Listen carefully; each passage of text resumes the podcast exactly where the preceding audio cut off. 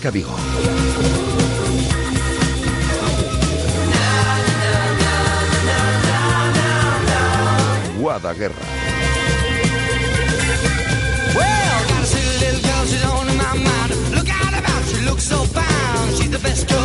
¿Qué tal? Muy buenas tardes. Os saludamos desde el 87.5 de la FM, desde el 87.5 de la FM, desde radiomarcavigo.com, desde la aplicación online, desde, desde la web, para todo el mundo. Eh, son las 12 horas y 58 minutos. Tenemos ahora mismo 26 grados de temperatura en nuestra ciudad. Han bajado un poquito las temperaturas con respecto al día de ayer, pero van a subir a lo largo de la tarde. Vamos a alcanzar hoy los 30 grados, así seguirá durante el día de mañana. Suben las temperaturas el próximo jueves, el viernes y bueno, todo lo que tenemos por delante, todo lo que podemos ver hasta la próxima semana son temperaturas en torno a los 30 grados, así que mucho calor, mucha playa, que la disfruten aquellos que estén de vacaciones. Tenemos por delante una hora y media de programa, vamos a acompañaros hasta las dos y media de la tarde con muchísimas cosas, con muchísimos contenidos.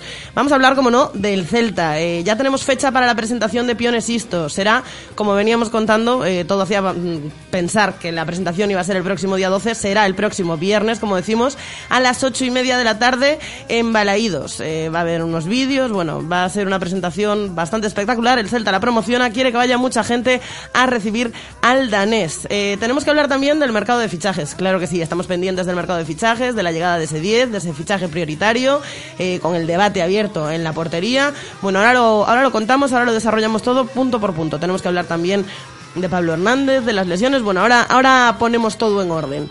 Eh, con respecto al Celta también, y, bueno, también tenemos que hablar del Coruso, vamos a hablar con Yago Yao. Eh, ahora mismo se encuentra en el cuerpo técnico del Coruso, es el segundo de Rafa Saez. Disputó Europa en su momento con el Celta. Bueno, vamos a charlar con él sobre todos eh, los temas de actualidad celeste y sobre el Coruso, claro, como no, que está haciendo una pretemporada espectacular y que tiene una pintaza para, para este año. Mm, del Celta también vamos a charlar con Armando Álvarez. Desde, desde Faro de Vigo nos va a ilustrar, nos va a analizar eh, toda la actualidad celeste, nos, va a poner orden bueno, y nos ordena todos estos temas que tenemos encima de la mesa en cuanto a la actualidad del equipo de Eduardo Berizo. Eh, hoy es martes, así que claro, como no, por supuesto, como cada martes, nos tenemos que poner las zapatillas y muy atentos vamos a escuchar a Nuria Sainz, que viene eh, con su Running Vigo y hoy nos trae a un invitado muy especial, nos trae a Luisa Rivas, así que bueno, muy atentos a todo lo que nos tiene que contar este runner. Ya veréis, ya veréis qué, qué cositas nos trae Nuria.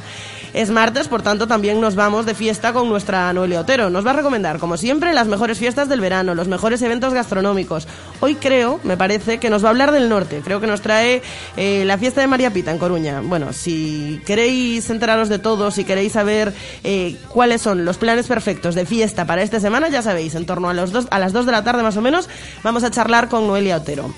Eh, después de eso vamos a cruzar el charco. Ayer nos íbamos hasta Venezuela, pues hoy nos vamos a Bolivia.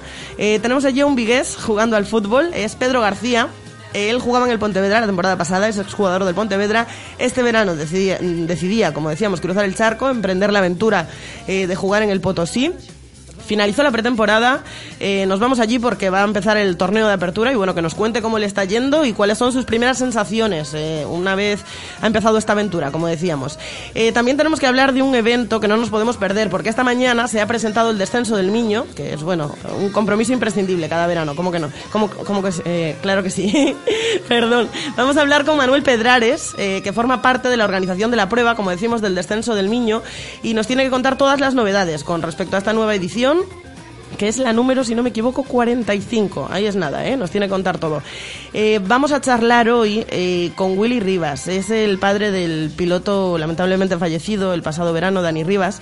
Eh, nos tiene que contar un montón de iniciativas que se están organizando, que se están llevando a cabo en memoria precisamente de, su hijo, de Dani Rivas. Y es que este fin de semana va a tener lugar el primer memorial Dani Rivas. Así que bueno, vamos a charlar con él para que nos lo cuente todo. También estamos pendientes de esa estatua que se le va a poner en Moaña al piloto.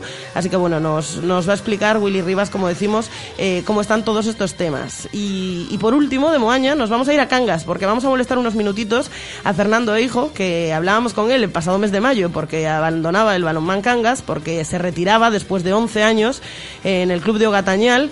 Y este sábado se vuelve a vestir de corto. Él quiere dejarlo, pero bueno, bueno, vamos a ver. Se vuelve a vestir de corto en un amistoso que van a disputar los de Piño, los de Pillo, y le, le van a rendir un homenaje. Entonces, bueno, vamos a hablar con él pues para ver cómo está viviendo este verano sin pretemporada y, para ver qué, espera, qué expectativas tiene en ese partido del sábado en el que, como decimos, vuelve a jugar Fernando e Hijo. Eh, todo esto eh, lo vamos a llevar a cabo, como decía, hasta las dos y media de la tarde, pero, como siempre, no lo vamos a hacer solos. Vosotros hacéis la radio con nosotros y queremos que participéis, queremos que nos acompañéis. Podéis mandar mensajes de voz, eh, como decimos siempre, mensajitos de voz al 618-023830. Queremos que opinéis, queremos que les dejéis mensajes a todos los a todas las personas que se van a pasar hoy por estos micrófonos, a todo el mundo que nos va a acompañar. Queremos que participéis también mediante llamadas telefónicas, queréis dar vuestra opinión, queréis hablar del Celta, queréis hablar de running con Nuria, queréis eh, decirnos cuál es vuestra fiesta favorita con Noé, bueno, lo que queráis. En las dos líneas telefónicas que tenemos siempre activas, ya sabéis, son el 986 436838, 986 436838 y el 986 436693, 986 436693. Además, ya sabéis que podéis participar a través de nuestras redes sociales, nuestra cuenta de Facebook, Radio Marca Vigo, una página en Facebook, nuestra cuenta de Twitter, arroba Radio Marca Vigo, donde por cierto eh, finalizaba hace unos minutos el marcómetro, ahora lo vamos a recordar, con ese debate en la portería. Ahora, ahora que empieza el programa os cuento el resultado. Eh, como decía, a través de esa cuenta de Twitter podéis dejarnos mensajes, arroba Radio Marca Vigo y también nuestra cuenta de Instagram. Ayer colgábamos una foto eh, con la visita de, Piti, del organizador de, de Omar Isquiño, eh, arroba Radiomarca Vigo. Bueno, pues ahí también podéis dejarnos mensajitos, ahí también podéis comentar las fotos y comentar todo lo referente a este programa, que como decía, os vamos a acompañar durante la próxima hora y media de la tarde. Hasta las dos y media de la tarde vamos a estar aquí, no os perdáis nada. Hacéis el programa con nosotros, es la una del mediodía y cinco minutos. Y si os parece bien, comenzamos.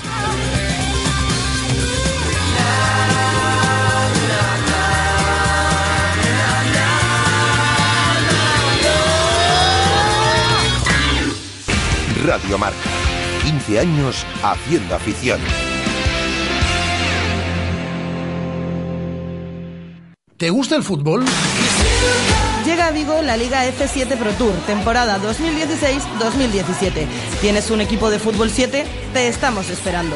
Sede única en Vigo, entre 12 y 20 jugadores. Las mejores instalaciones, grandes premios, convenios con empresas, parking propio y mucho más. Información en diesen.com. Colabora Mau. Organiza Diesen. ¿Ya has pensado en cuál será el próximo? ¿Qué belleza adornará tu plaza? ¿Un Audi? ¿Un Mercedes? ¿Un BMW? Ven, elige. Prueba 1, prueba 2, siéntelos. Los coches son pasión y en Autos Rosas haremos que tu pasión se nos contagie. En la Avenida de Madrid, después del seminario, en Vigo. Autos Rosas, 33 años de pasión nos avalan. Sponsor oficial del Real Club Celta de Vigo. Según las últimas estadísticas, el 80% de la población sufre o ha sufrido dolor de espalda y más de un 25% padece y sufre de hombro doloroso. Seguro que no han venido a nuestra clínica. Clínica de Fisioterapia y Osteopatía Sanare, la mejor receta para los dolores de espalda y hombro. Clínica de Fisioterapia y Osteopatía Sanare. Visítanos en María Verdiales 37 o llama al teléfono 886 11 53 61. ¿Quieres practicar deporte de forma segura y llevar un estilo de vida saludable? En Icónica Sport tenemos el servicio médico más completo de Galicia. Traumatología, fisioterapia, cardiología, rehabilitación cardíaca, medicina deportiva, nutrición, preparación física, pruebas de esfuerzo y psicología integrados en un mismo centro para darte una asistencia global. Porque tu salud se lo merece, Icónica Sport. Visítanos en Pablo Morillo 8, en www.iconicasports.com o llámanos al 986 90 90 80. Radio Marca, la radio que hace afición.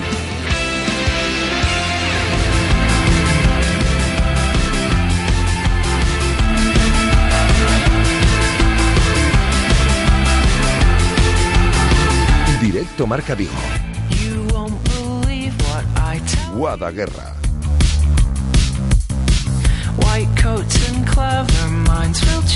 Pues vamos allá. Feliz martes a todos. Empezamos por el Celta. Eh, lo que os decía hace un momento, la presentación de Pionesisto eh, va a ser este viernes, el próximo viernes, a partir de las ocho y media de la tarde en Balaídos. Eh, ya sabéis que todos los aficionados podéis acceder por la puerta 18 de Río. El Celta pretende hacer una presentación masiva, pretende que acuda mucha gente. La hora se agradece porque con este calor otra presentación a la una del mediodía como que no como que no la íbamos a soportar allí en el centro del campo de Balaídos.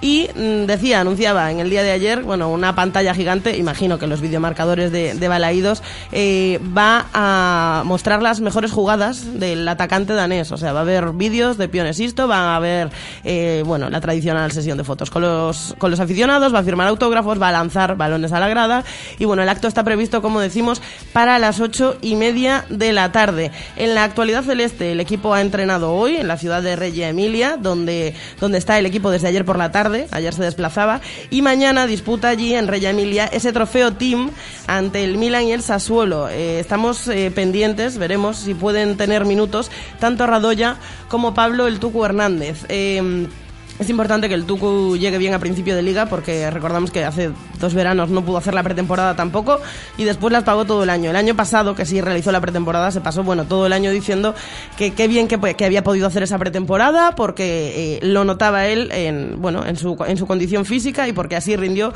durante todo el año. Así que veremos si pueden tener minutos ya, tanto Radoya, como decimos, como Pablo el Tucu Hernández. Si no, quedaría ese partido el próximo domingo ante el Eintracht de Frankfurt en Alemania, eh, donde tendrían otra oportunidad. En principio está previsto que el equipo eh, viaje a Vigo el jueves a las 10 de la mañana y eh, que el viernes, como decimos, como veníamos contando, sea la presentación de Pionesisto a partir de las ocho y media de la tarde y que ya el próximo sábado el equipo se desplace a Alemania para disputar ese partido el domingo. Todavía no tenemos horarios de vuelos ni nada, todavía no sabemos eh, el plan de trabajo, si el viernes el equipo va a entrenar, si vamos a tener algún sonido. Nadie nos ha podido confirmar nada de eso, pero bueno, eh, lo que sabemos es eso, que el jueves por la mañana vuelve el Celta a la ciudad y que el sábado por la tarde se marcha a Alemania.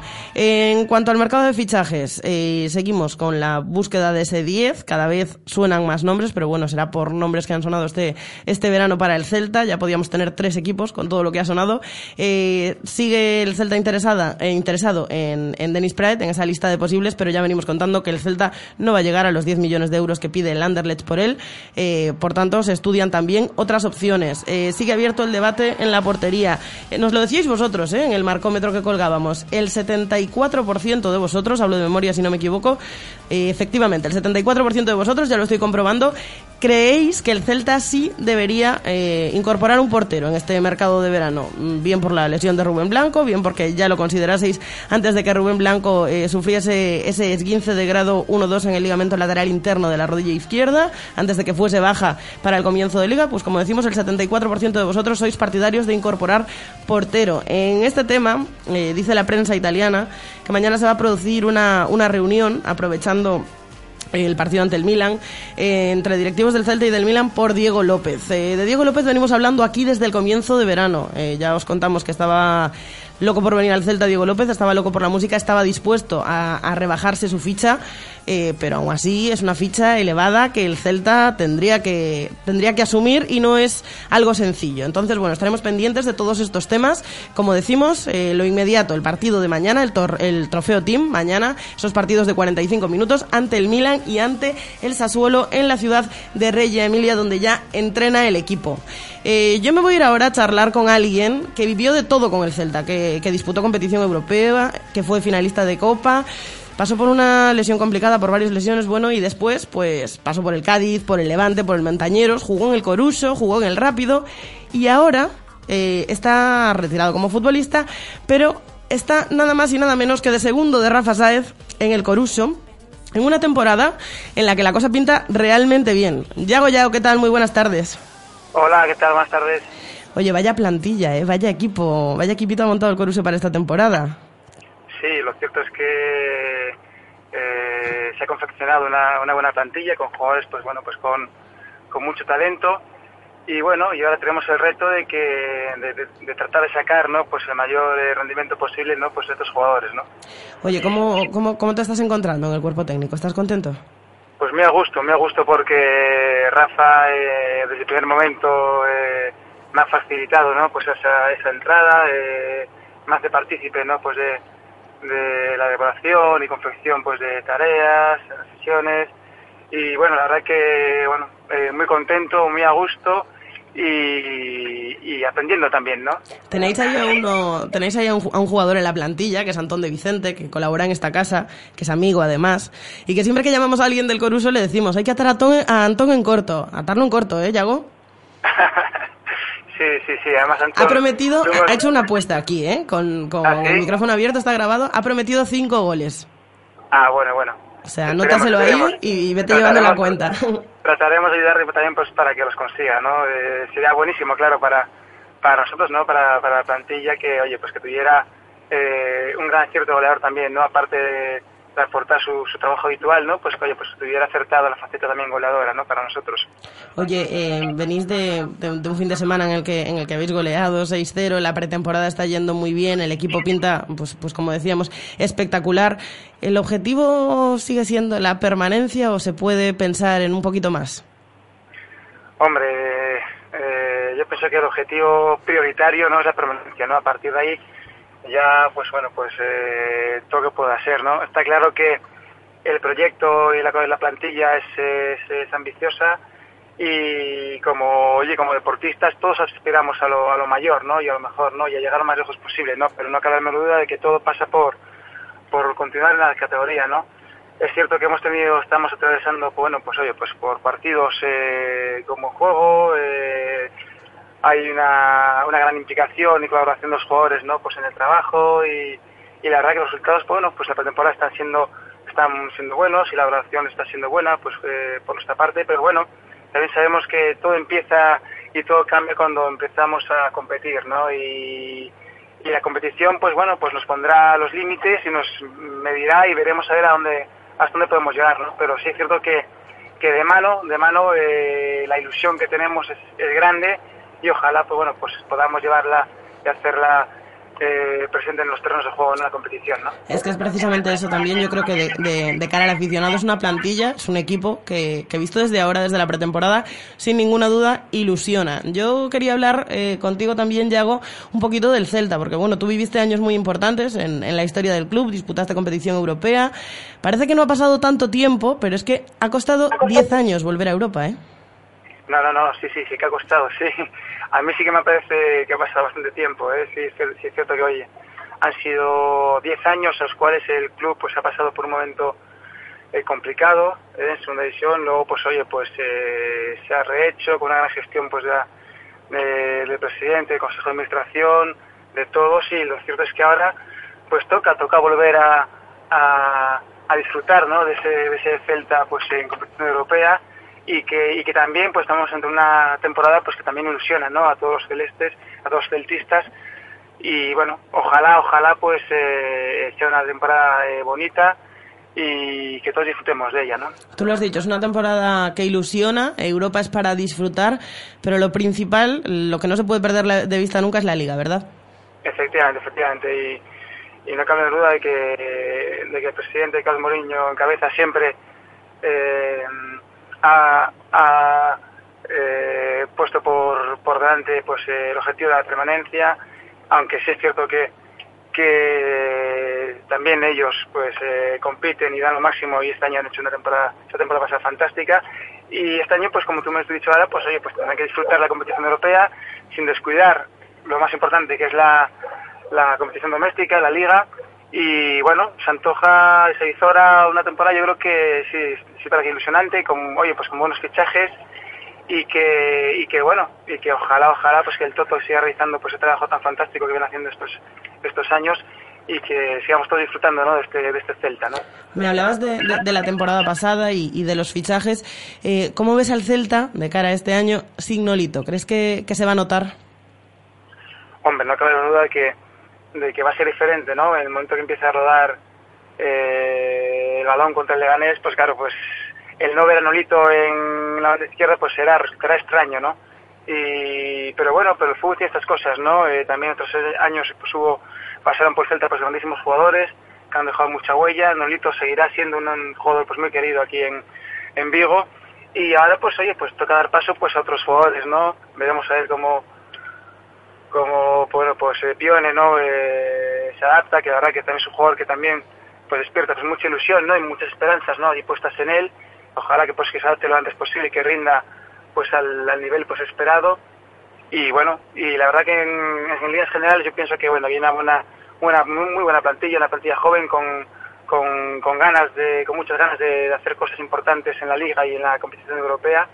Y eso es importante no ese hambre no de de querer hacer bien las cosas y de seguir creciendo es importante. Yo creo que el Celta lo tiene, además de unos grandes jugadores, además de un cuerpo técnico pues eh, fantástico y, ya con una metodología de trabajo pues que bueno pues los jugadores pues ya han venido pues eh, asimilando y, automatizando y con lo cual es cierto que oye ojalá ojalá que todo siga bien que, que el Celta siga creciendo y que tengamos un año pues eh, bonito sin sobresaltos y, que de, mucho disfrute, ¿no?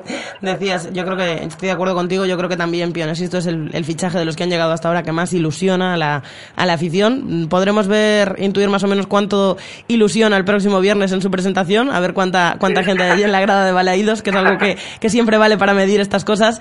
Eh, te quería preguntar, ¿tú eres partidario de incorporar eh, a un portero, de, de fichar para la portería? Yo, en ese caso, eh, está claro que los más eh, autorizados y preparados y que, saben perfectamente lo que quieren, en este caso, pues eh, el, más cualificado es el, Toto Berizzo. y si el Toto lo quiere. y si el Toto quiere, pues bueno, pues pienso que bueno, está claro que, que lo están pensando, pero para mí, desde mi punto de vista, es verdad que oye, la portería, tanto con con Sergio y Rubén pues está bien cubierta, lo que pasa es que efectivamente hay una competición más y van a ser muchos partidos y bueno, eh, hemos visto ahora el percance que ha tenido pues eh, eh, Rubén, ¿no? Y bueno, si hubiera corrido pues en competición, pues bueno, pues hubiera sido diferente, ¿no? La estación. Entonces, pues bueno, pienso que no es una mala decisión del Toto y bueno, tendré que ponerse de acuerdo de ellos, ¿no? Pero sí es cierto que la portería a día de hoy bueno, a día de hoy está claro que está lesionado Rubén, pero son dos, son dos portes de, garantía ¿no? para, para el Celta. Oye, y, yo te quería preguntar también, porque, porque ya que tú tuviste que, que, vivirlo también como, como jugador, te quería preguntar por la pretemporada del Celta. Eh, primero una semana en Vigo, luego esos, esos amistosos en, en Uruguay, cruzar el charco por una semana, ahora Italia, después Alemania, son más de 30.000 kilómetros en, en un par de meses. Eso pesa también. ¿Eso mm, eh, hasta qué punto es bueno?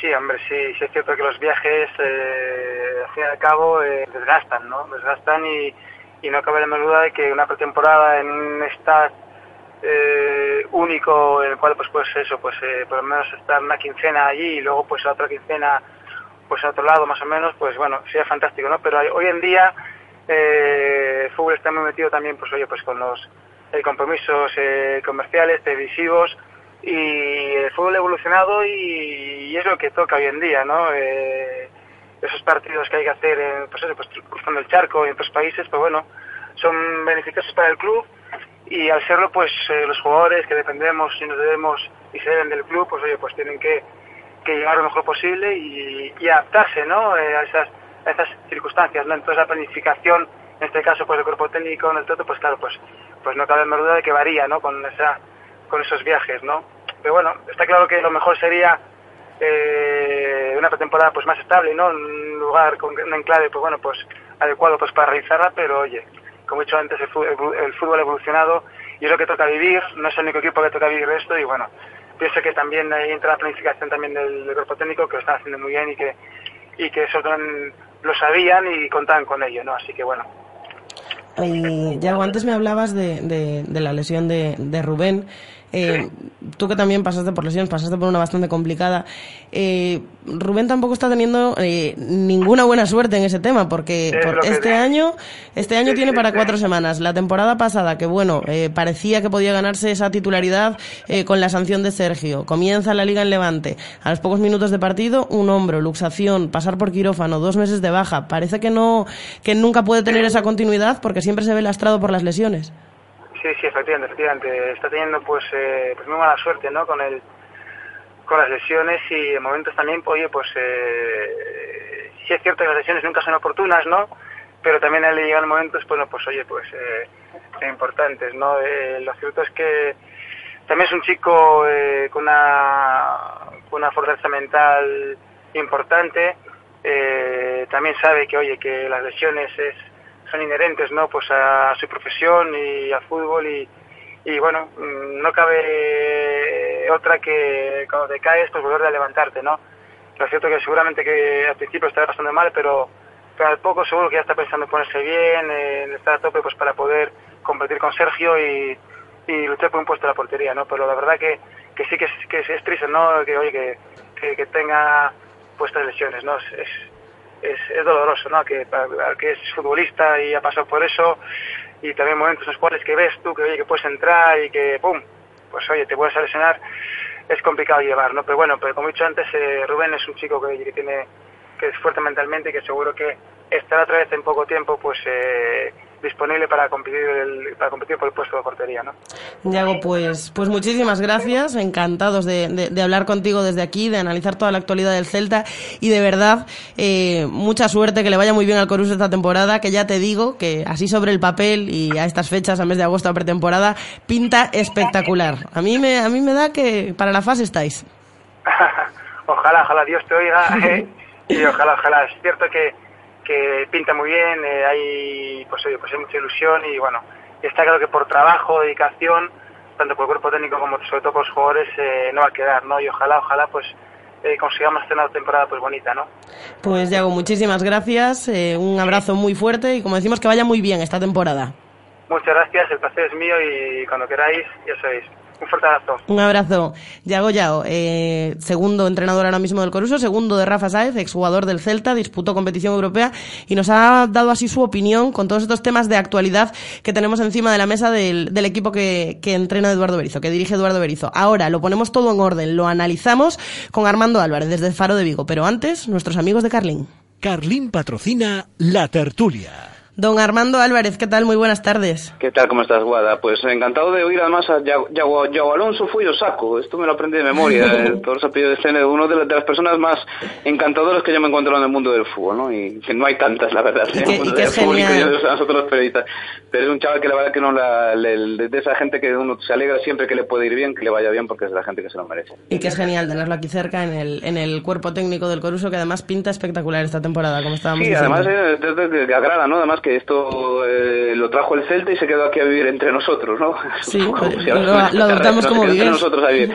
Y, y, es agradable, la verdad que es muy agradable. Es de, de, uno se alegra de que esta gente se haya quedado aquí y se haya quedado siempre para sumar de cualquier puesto, ¿no? Él ha, ha emprendido también otras cuestiones profesionales, también de gerencia, de temas de gimnasio y demás. Cualquier cosa que haga me alegraré siempre que le pueda ir bien a, a Yago. Oye, Armando, eh, te iba a decir de, empezar por mercado de fichajes, debate, pero lo vamos a dejar para, para, para después. Vamos a empezar por Pionesisto, presentación el viernes. Eh, como no habíamos hablado contigo todavía este, desde, desde que llegó, ¿es el fichaje que más ilusiona este verano? Sí, ¿no? Es un, es, un fichaje que ilusiona por, por cuestión de la modernidad. Esto, esto es así, porque supongo, yo, yo desde el año pasado que el Celta se interesó, también me cuento entre los que se ilusionan con Pionesisto, pero hay que ser honestos. Por ejemplo, en mi caso, no imagino que, yo no, no lo sé, pero supongo que represento al 95% de, de no de periodistas, digo, de aficionados de, del Celta. Nos ilusionan por 10 minutos de jugadas recopiladas en, en, YouTube. En YouTube sí. Porque al final, no, bueno, yo particularmente no, no he visto, no veo la Liga danesa, puedes haber visto los, los partidos contra el Manchester United, por ejemplo, en Liga Europea, tal, pero no dejan de ser también eso, habas contadas, ¿no? Muy poquitos minutos. Realmente el otro día, el partido del otro día contra el Pescara fue la primera vez que yo particularmente pude ver a, a Pionesisto, bueno, fue media hora, tampoco fue un partido completo, pero digamos que en acción, ¿no? No, no simplemente recopilando sus cualidades. Es cierto que en esa media hora, considerando que fue un debut, considerando que es un amistoso y que tiene una importancia relativa, bueno, nos demuestra un poquito lo que hemos visto en esos vídeos, ¿no? Que es un chico que tiene uno contra uno, que encara, que tiene desborde, que tiene eso que al final te llega mucho a través de los, ojos, ¿no? Que es lo que más nos entusiasma al principio, ¿no? Que tiene esa clase de, de descaro y de talento. Claro, luego el fútbol y lo que le preocupa a los entrenadores y el fútbol en realidad en sustancia es mucho más, ¿no? Es, constancia, es trabajo, es coordinación con los compañeros, es saber elegir. Esto es lo que todavía tiene que demostrar Pionesista y demostrar además en una liga mucho más exigente que, que la que él está acostumbrado, ¿no? Pero yo creo que el chaval tiene material, no deja de ser una promesa y una apuesta, hombre, una apuesta cara, porque bueno, ya son, ya son millones los que se gastan en él. Es el fichaje más caro, son casi 7 millones. Sí, de la época Mourinho sí, sí, pero bueno, claro, no deja de ser eso, un chico que tiene 21 años, me parece, ¿no? Y bueno, sí. tiene mucho futuro por delante, muchas cosas que demostrar, pero yo creo que material tiene, ¿no? Dentro de todo, de, bueno, de esa incertidumbre que, que genera alguien que, como él ya digo, es joven y viene además de una liga no, no demasiado exigente, pero yo creo que material propio tiene para ilusionar. Mañana seguramente podremos, podremos ver un poquito más de él en ese trofeo team ante el Milan y el Sassuolo. Mañana seguramente, porque ya llevan casi una semana entrenando con el equipo, eh, tanto Radoya como el Tucu podamos ver algún minuto de estos jugadores. Radoya, el pobre, va últimamente lesión tras lesión, ya desde, desde, desde que, que pasó por quirófano.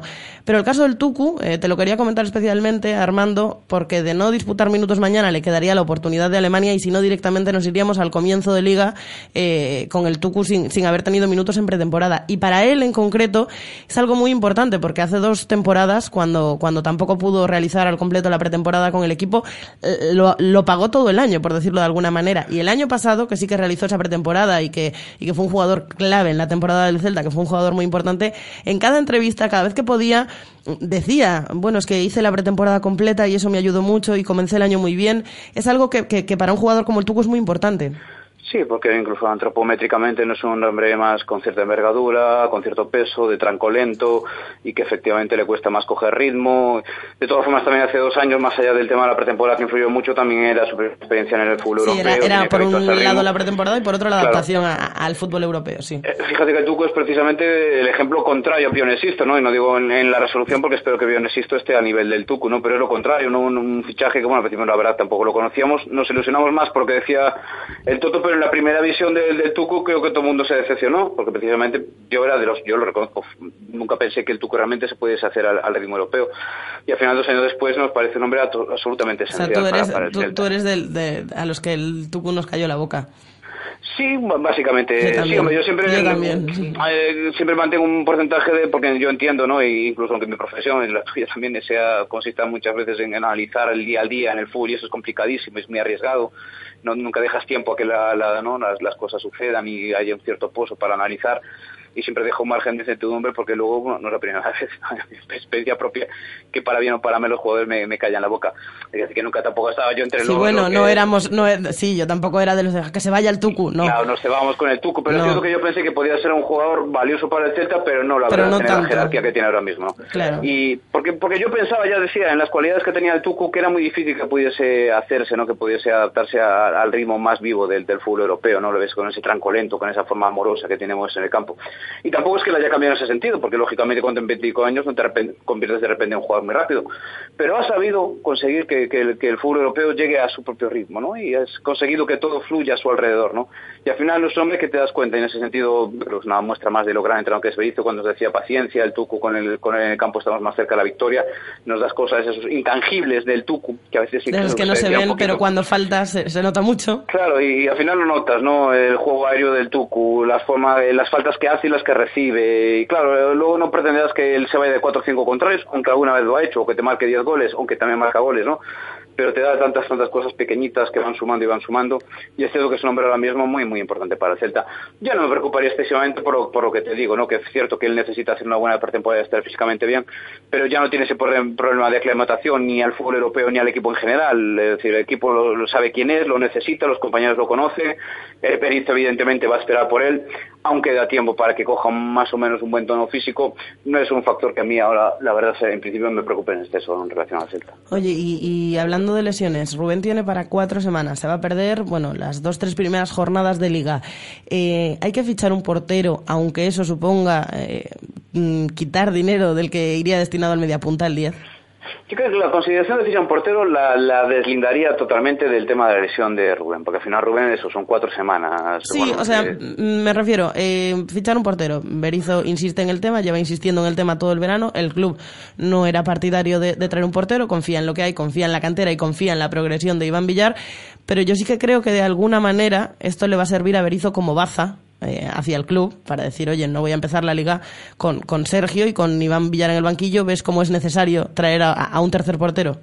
Claro, pero eso, esa cuestión también tiene otra visión. Es decir, que Rubén no va a aceptar quedarse en el Celta, esto más o menos lo tenemos en cierta constancia de ello, si viene otro portero. Porque además el portero que venga va a ser de un perfil experimentado, de un perfil, no te digo asegurado que va a jugar, pero con mucho predicamento para Sí, jugar. Porque si, viene, si traes un portero, lo traes para, para, Claro, para que sea titular. Entonces, eh, Rubén en ese sentido lo tiene claro. Si viene un tercer portero, él pide la salida, pide la cesión y se va a un equipo ya sea de primera imagino sobre todo de segunda división, donde tenga también muchas posibilidades de seguir creciendo. Y yo lo entiendo además, yo creo que incluso el Z le beneficia. Precisamente si la lesión de Rubén es una base a Berizzo para, para pedir un, más fuerza un portero, también es una base para el club para no ficharlo, porque es más complicado encontrarle un equipo a Rubén estando lesionado, aunque sea una lesión ligerita, ¿no? Pero bueno, siempre puede tener una cierta prevención al equipo que lo quiera decir, bueno, pues a lo mejor llega y se le complica, ejercer la rodilla, puede ser un problema. Que, lo mismo que te ayuda a Berizzo a cargarse de razones, ayuda al club también a cargarse de, razones. Y la controversia que puede haber a nivel de periodistas o a nivel de aficionados entre la necesidad de fichar un portero se refleja también en la controversia que yo entiendo que existe entre Berizzo y el club. No digo que sea una gran discrepancia, y es una dialéctica, si quieres, incluso normal. No, el entrenador eh, está casi en su papel de pedir lo, más que pueda y el club tiene que tener otra visión, no solo ya económica, que también cuenta y mucho y es importante y debemos reconocerlo. Siendo del Celta, los aficionados hay que pedirles que también tengan ese puntito de visión económica que a lo mejor no se le pide a otros aficionados, pero que sabiendo cómo ha estado el club conviene que lo recordemos, sino también porque el club planifica más a largo plazo y como tú mismo dices, eh, claro, es que está Rubén Blanco, que tiene 21 años o tiene 20 años, que, no podemos ya enterrarlo, y que bien iba a Villar. Que es un portero, imaginémonos, Moya, que ha sido un poco el, preferido, aunque parece muy complicado, ¿no? Pero que ha sido un poco el preferido. Bueno, le firmas dos, tres años. Eso significa tapar la progresión de chicos jóvenes durante bastante tiempo. Bueno, son consideraciones que van más allá de la, de la simple cuestión de si un portero necesita solo un portero o si otro portero puede mejorar la calidad.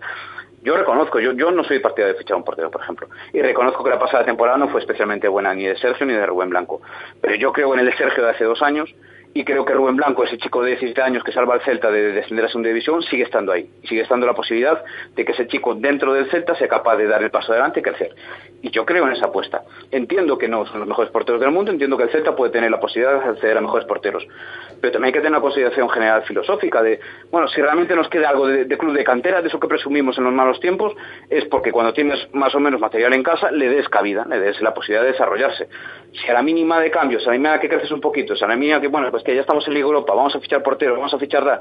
Yo reconozco que a mí, dentro de meternos en Liga Europa, no me hace especial ilusión que cambiemos de un modelo de plantilla corta, que a mí me gustaba, más allá de que, bueno, pues tener lesiones y ciertos problemas, pero puede ser a de 25 fichas, de 25 fichas profesionales cubiertas. Pues me parece que yo, yo tengo ciertas, yo lo reconozco, yo tengo cierta prevención con el tema este de, cubrir tantas fichas profesionales, de traer tanta gente, pues no sé, yo tendría también el razonamiento contrario, ¿eh? de que la gente del año pasado estaba preocupada y cada vez que había una lesión y, siempre queremos mejorar y, ¿Y porque, y porque en el momento que tuvimos que apostar por la Copa del Rey hubo que sacrificar la liga, porque no nos daba para todo. Yo tampoco creo que fuese una cuestión de, sacrificar la liga o tal. Y además, eh, bueno, es que si no te da para todo, pues no te da para todo, porque al final cabo es el Celta, claro. Así que, ¿cuál es el, otro modelo? El modelo es, al final, tener 25 fichas eh, profesionales cubiertas, inevitablemente, aunque no se te vaya desaforadamente la cabeza como hace 10 años, pero pagar más en sueldos y, y quitarle espacio a la cantera. Eh, yo sé que tampoco se puede resolver el dilema así, pero ¿qué preferimos? ¿Ser octavos o séptimos sin nadie de la cantera o duodécimos o décimo terceros con cuatro o cinco de la cantera? Es que yo ahí, Armando, ya entro, ya entro en otro debate, en que lo que vendría por debajo sería el Celta B y para mí el Celta B ya no está siendo cantera porque cada vez se traen más fichajes. O sea, tampoco eh, darle salida a un jugador que acaba de llegar de, no sé, de Portugal, de Barcelona, de donde quieras, a cualquiera de los siete que, que, que van fichados este verano, tampoco es darle salida a un canterano para mí. Ya, pero fíjate que en el Berizzo lo tiene claro, porque tampoco le da espacio en, el primer equipo a canteranos recién fichados, eh, chicos de 21 22 años, que pueden ser valiosos para ese objetivo un poco absurdo de mantener al Celta en, segundo, Celta en segunda vez a, toda costa, incluso pelear por la fase de ascenso, que al final está haciendo ese un objetivo que está haciendo más daño que beneficio en las últimas temporadas. Al final él cuenta con Pape, que acaba de cumplir 19, me parece, ¿no? Eh, sí, 19, ayer. 19, sí. Y con Bryce Méndez, ¿no? al final cuenta con los Que tienen muy buena pinta los dos, sí. Tienen muy buena pinta. Y al final Berizzo cuenta con los jugadores que ve que tienen posibilidad, todavía no son, no son realidades firmes, pero que tienen posibilidades de largo recorrido. No cuenta a lo mejor con el que juega que está un poquito más cuajado pero que realmente tampoco tiene material propio para que realmente te, te, diga que bueno que es un chico que puede tener posibilidades de futuro en el primer equipo como profesional. En ese sentido, yo creo que Víctor también es, inteligente, ¿no? Yo, yo creo que el Celta B es un... Eh, bueno, seguramente el filial es, es lo peor que se puede decir de la gestión de Carlos Mourinho en estos últimos años. Eh, es un asunto un poco extraño, yo creo que es también lo que hablamos, ¿no? Esa intención un poco ah, forzada y artificial de estar en segunda B a toda costa e incluso de buscar la segunda división. Se han fijado objetivos muy raros y ahora mismo realmente el filial es un paso saltarse para los canteranos auténticos del Celta. Si tú estás en, la división de honor categoría juvenil, y realmente el filial para ti es una especie de fosa oscura en el que puede, la que puedes caer y si puedes saltártelo y pasar directamente a entrenar con el primer equipo con Berizzo es casi mejor, ¿no? Es, es una cosa extraña, yo creo que es algo que, sobre lo que tendría que reflexionar el Celta. Seguro que tiene razones porque no lo hacen por capricho, pero sí que es algo que tendrían que reflexionar el club ahora mismo, ¿no? Sí, yo, yo, estoy totalmente de acuerdo porque además es, son, son cinco o seis años dando tumbos de un lado a otro sin tener ningún objetivo claro al final y, y como dices, para mí también es el, el punto negro de, de la cantidad durante, durante estos últimos años. No sé si has visto, Armando, un vídeo que subió el Celta a su cuenta de Twitter hace cosa de 15-20 minutos. Es un vídeo de 10 segundos donde no sale nada más que es el momento de un pequeño gran cambio y un hashtag que se llama MaisCelta. Es ah, pues un, no lo he visto, no lo he visto, un, la verdad. Un gancho que no sabemos de qué es, que no sabemos a qué, a qué se refiere, pero bueno, como tenemos tantas cosas pendientes, entre ellas el, entre ellas el patrocinador, pues a lo mejor eh, está, está cerca de anunciarse con esto. Pues posiblemente, porque en el tema del Celta, la gestión de redes sociales y la comunicación, pues si, si afinan algo será más en cuestiones comerciales e incluso invitados por el propio patrocinador que tendrá su departamento de comunicación y sus políticas, que porque realmente vaya a haber una cuestión. Porque al final el tema de fichaje queda en media punta, podrá ilusionar más o menos, pero no, no, no van a, Pero no van a hacer un vídeo. No, porque además sabemos que en Celta en estos fichajes solo te lo da cuando ya lo tiene garantizado 100%. Además, sobra experiencias negativas como el tema del Liagic lo tienen para, para no arriesgar en otras cuestiones. Y en el tema que es realmente el gran cambio, visto que la ciudad deportiva es un asunto que, que, por desgracia no va a ir para adelante y que yo creo que incluso Mourinho perdió la esperanza, el gran cambio que tiene el Celta a otro nivel, a nivel de infraestructura, es el estadio. Y como es un tema muy delicado, es un tema que depende ahora ya en manos del Concello, sabemos las cuestiones políticas que hay en medio, las la discrepancias también, toda la polémica, ahí el Celta no se va a meter a hacer vídeos. Así que posiblemente tengas tu razón esto de, que sea algo sí, más. Es lo que, lo que más tenemos así pendiente, porque no. no y yo bueno, creo que también va por ahí, que, que tiene que ser un... a lo mejor un tema, algún tema de la página web o así, yo no, no pensaría en algo importante, la verdad. Sí, bueno, a lo, mejor, a lo mejor nos presentan a estas alturas de agosto el nuevo Celta Televisión que lleva trabajando un par de meses. Pues podría ser, sí, podría ser. O deciden hacer una presentación de camisetas ahora también. No, yo con el Celta nunca se sabe. Sí, bueno, yo supongo que al final tenemos a veces una también una sensación con el Celta que yo supongo que todo el mundo tiene, eh, todos los periodistas y aficionados tienen con sus propios clubes, no quitando a lo mejor los grandes que ya están en otra categoría, otro nivel. Pero bueno, siempre hay pequeñas quejas, no, pequeñas o grandes quejas y, muchas veces no justificadas. En el caso del Celta, pues eso, en su política de comunicación, ciertas cosas que, que hacen y demás. Bueno, sabemos que el Celta en ese sentido siempre ha sido muy conservador, ¿no? Y nunca arriesga demasiado y nunca da demasiada información y y bueno, se mantiene siempre un poquito a la espera y prefiere que le tilden de, de no decir nada que, que decir algo que se puedan equivocar. No sé, yo ya digo, apunto más a lo que tú puedes como decir eso, de un tema comercial o un tema de, de televisión así, que, que, nada, realmente que, bueno, que intrigue más a los aficionados como al final el tema del media punta, que es un poco lo que habla todo el mundo, ¿no? Porque también hay que sí, Si comunicasen un poquito más, tampoco, tampoco pasaba nada, ¿eh? Que llevamos desde hace, desde el domingo anterior, este no, lleva el equipo en Italia y no, no, hemos recibido ni un sonido. Hemos recibido tres fotos a través de, de, de la cuenta de Twitter del Celta. Así que si comunicasen sí, un no, poquito no, más, yo creo que tampoco pasa nada. En eso, evidentemente, pueden mejorar mucho y, bueno, también los medios de comunicación a lo mejor debemos estar allí, ¿no? Eso, eso son debates más, más complejos, ¿no? De cada uno. Pero siento que, por ejemplo, y algún aficionado lo reseñaba, ¿no? El otro día el Pescara que transmite la, la, el partido, ¿no? Y en la primera parte, por lo menos, que tenías ese sonido, incluso, ¿no? El locutor Sí, el saludaba locutor, a los sí. aficionados del Celta, ¿no? Uno desde su, desde su italiano de, de barrio, un poco italiano de película de mafiosa, y creía entender que estaba saludando a los aficionados del Celta, que el 90%, el 90 de los aficionados que en ese momento estaban pinchando la señal eran aficionados del Celta. Y es cierto que te quedas un poquito, bueno, y esto lo hace el Pescara, que tampoco es el Milan o el Inter o la Juve, y no podía hacerlo el Z, por ejemplo, cuando fue el partido contra el Valladolid, o que también pues tenías la señal del y poco más, no podría hacerte en otras cuestiones. Yo creo que siempre hay margen para mejorar y el Celta ha hecho muchísimas cosas bien en los últimos años, pero también hay cosas que, que, no ha hecho bien y que tiene que mejorar y ponerse las pilas y, y, creo que es necesario también nosotros como, ya digo, como informadores o los aficionados, criticarles en ese sentido, criticarlos de forma constructiva para que mejoren, porque el Celta tiene mucha capacidad de crecimiento.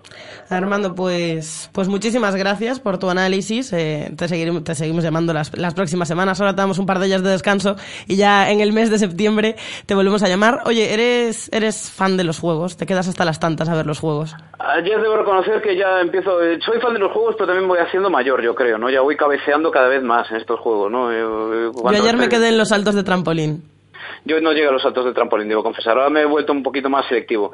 Soy fan de los juegos, pero, pero sí, antes esta clase de deportes, ¿no? Que no se lo ve cada cuatro años y que de repente nos, nos surgen un poco como generación espontánea ciertos conocimientos, creemos nosotros que técnicos y muy profundos de, de poder seguir discutiendo si el waterpolo fue falta o no fue falta, o en los saltos de trampolín, si, si salpicó bien no salpicó, sí. Claro, sí, sí. No, reconozco que ahí en ese sentido me estoy volviendo un poquito más selectivo. Ahora mismo estoy muy, muy centrado en mi preocupación por la selección masculina de baloncesto porque la femenina te va vi, bastante bien. La, te, la vi, te vi en Twitter. Sí, sí. Eh, yo no digo, ya digo, al final te da cumples años y te vuelves nostálgico, ¿no? No hace demasiado. A mí no me importa demasiado también, estoy preocupado, pero no me importa que fracasen porque nos han dado tanto. Ya la gente que me ha hecho feliz es un poco al final lo que empiezas a valorar siempre, ¿no? Como, como persona y como profesional. Y esta gente me ha hecho tan feliz que me da igual que fracasen o no. Y por, bueno, Sí, no, pues- pues- hay que estar con ellos, vamos. A- Sí, sí. hasta el final siempre. sí, lo, doy, lo, doy, lo doy por bien hecho, pero, pero bueno, y oye, y, y enhorabuena muy bien por tu golpe de estado que ¿Verdad? que Me he parecía hecho muy aquí con el mando, ¿eh? das Sí, sí, sí. mucho más dinamismo al programa, Perfecto. fluye, fluye mucho más, yo creo, mejora mucho. a ver lo que a ver lo que me dura. Hay- al final hay una generación, esto, esto es ley de vida, hay una generación del periodismo deportivo vigués, en el que formamos parte Rafa y yo, que yo creo que hemos cumplido perfectamente nuestra época y que ya va siendo hora que demos un paso. No, no, no, no, desgracia no. nos podemos prejubilar porque ya no ha pasado ese tiempo también de prejubilarnos, pero dar un paso atrás y adoptar otra serie de, no sé, yo creo No, que... no, no, está muy bien que pues, intentéis borraros, pero no, no cuela. no, no, no, yo creo que No, no, Rafa no, no. está totalmente de acuerdo conmigo si te estaba escuchando, porque seguro que te está escuchando. No, no, está allí no. con su libretita apuntando, ay, pues voy a decir la guarda que aquí se equivocó, que aquí no sé qué. Él está perfectamente de acuerdo conmigo que es necesario que nosotros demos un paso No, atrás. no, no. El miércoles que viene Rafa está aquí de vuelta otra vez, vamos. No, no, no. A mí, es- a mí para esta silla todavía me quedan muchos años. No, no, no. Bueno. Armando, un millón de gracias. Nada, Estamos en contacto. Un abrazo. Sé el más listo de la clase y prepárate para la vuelta al cole en Carlin Vigo. Tienen un montón de ofertas, como el bolígrafo Vic por 29 céntimos o el forro para libros por 40 céntimos. Además, también tienen todas las colecciones de moda, Mr. Wonderful, Gorgeous, Pepe Jeans. Visita cualquiera de sus tiendas o haz tu compra a través de su página web www.carlingal.com. Carlin Vigo, líderes en el sector de papelería en tu ciudad. Y ahora yo me voy corriendo porque llega Nuria Sainz ya que se viene con su, con su run en Vigo y hoy nos trae a Luis Arribas y ya están aquí preparados, así que yo me salgo corriendo, nos ponemos las zapatillas y nos vamos a correr. Icónica Sports patrocina Running Vigo con Nuria Sainz.